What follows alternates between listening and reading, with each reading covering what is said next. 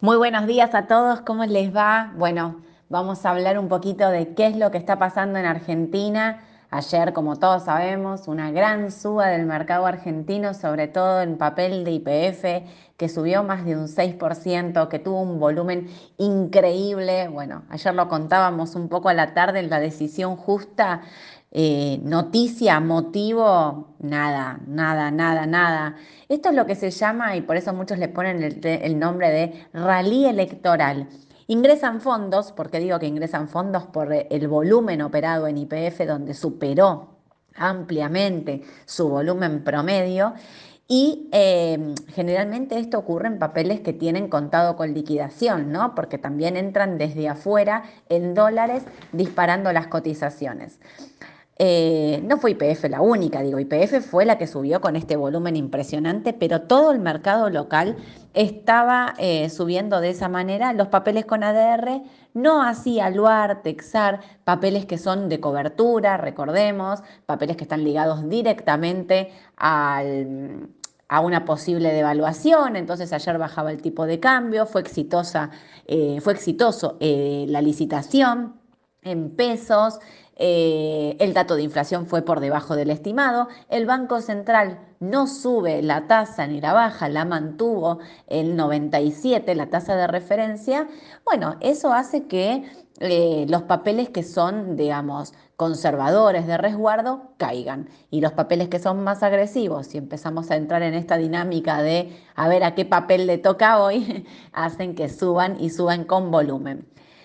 El pre-market afuera em, está positivo. Hay que recordar una cosa. El lunes es feriado en Estados Unidos y en Argentina y el martes es feriado en Argentina. Con lo cual, como les digo siempre, los que tienen saldos líquidos, eh, colóquenlos. Porque la semana que viene, al martes, al miércoles, ¿no? Porque el miércoles ya empezamos a operar eh, nuevamente y son un montón de días, son cuatro días de tasa, así que no, no dejen los pesos disponibles en cuenta. Em, ¿Qué me queda decirles? Un montón de cosas. La semana que viene es súper importante. Para Argentina es clave porque las negociaciones con el Fondo Monetario Internacional entran ya en cuenta regresiva. A ver, hay que pagar 2.700 millones de dólares la semana que viene, 21 y 22, al Fondo Monetario Internacional. Leí en un diario por ahí que dicen fuentes del ministerio que el Zoom no se apaga nunca, tipo que están todo el tiempo conectados negociando, negociando y negociando. Leí algo muy importante, va a haber dólares para la intervención en el mercado. O sea, están negociando el monto, pero que dólares para la intervención va a haber seguro. Eh, dicen que Massa no viaja a Washington hasta que no esté todo cerrado. Primero están negociando vía Zoom. En el caso de avanzar, el día martes van a estar viajando los enviados del ministerio, que son los que escriben, digamos, las condiciones y se ponen de acuerdo ya eh, en, nada, escribirlo, porque supuestamente ya tendrían que haberse puesto de acuerdo. Y si está todo bien, todo ok, todo genial, Massa va a estar viajando a Washington el jueves de la semana que viene para cerrar esta negociación. ¿Cuál es el rumor más fuerte? que va a haber un adelanto de los 10 mil millones de dólares, pero que va a ser en dos tramos, uno en junio, una parte en junio y otra parte en septiembre. Claro, obviamente, está muy bien que sea en septiembre porque después de las pasos nadie sabe lo que puede llegar a ocurrir en el mercado local. Así que eh, es muy importante eh, que el, me da la sensación, no sé si es más importante, me da la sensación que el gobierno se está preparando para una necesidad de dólares eh, pospaso y en el caso de tener que intervenir, que puedan controlar los tipos de cambio. Em, así que la semana que viene es clave. Y todo esto para decir que el 9 de julio vamos a, eh, está el pago de los cupones, así que si está el pago de los cupones, eh, son dólares también que van a estar saliendo. 1.200 millones de, dólares tendrían que salir de las reservas del Banco Central. Eh, cupones, me refiero a los cupones de los bonos dolarizados, ¿no? de los soberanos, que están pagando las rentas que pagan 9 de julio y 9 de enero. Estados Unidos sigue subiendo. Estoy mirando ya, el mercado abrió y está positivo no sube tanto, 0,3, 0,4 arriba, tranquilo, pero sigue positivo.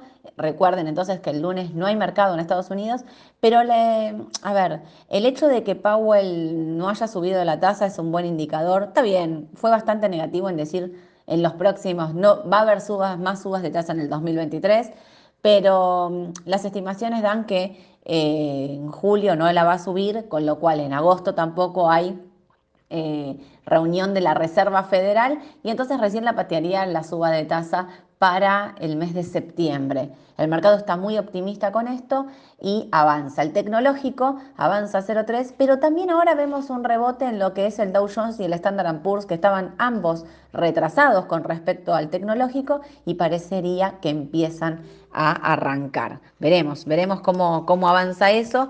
Y por el otro lado, contarles que mm, eh, las acciones de iRobot, vieron que son los robotitos esos que, que limpian, bueno, están subiendo un 23,5% después de que el regulador de la competencia de Gran Bretaña aprobara la adquisición planificada de Amazon, 1.700 millones de dólares del fabricante de las aspiradoras Rumba.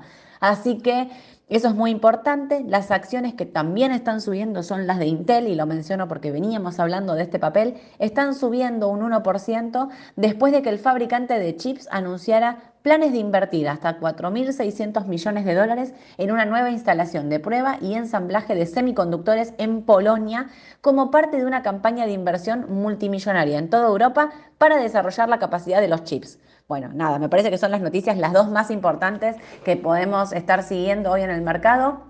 Sube el petróleo también, está subiendo IPF, la veo 13.55, arriba, sigue subiendo vistas, sube uso, bueno, el uso es el petróleo, los futuros de petróleo están subiendo. Los bancos argentinos apenas negativo, ¿eh? 1% abajo eh, Galicia, 0,20 macro, nada, un mercado tranquilo, vamos a ver qué nos depara, todas las miradas puestas en la semana que viene entonces, que va a ser una semana corta, pero intensa. Em, bueno, me despido.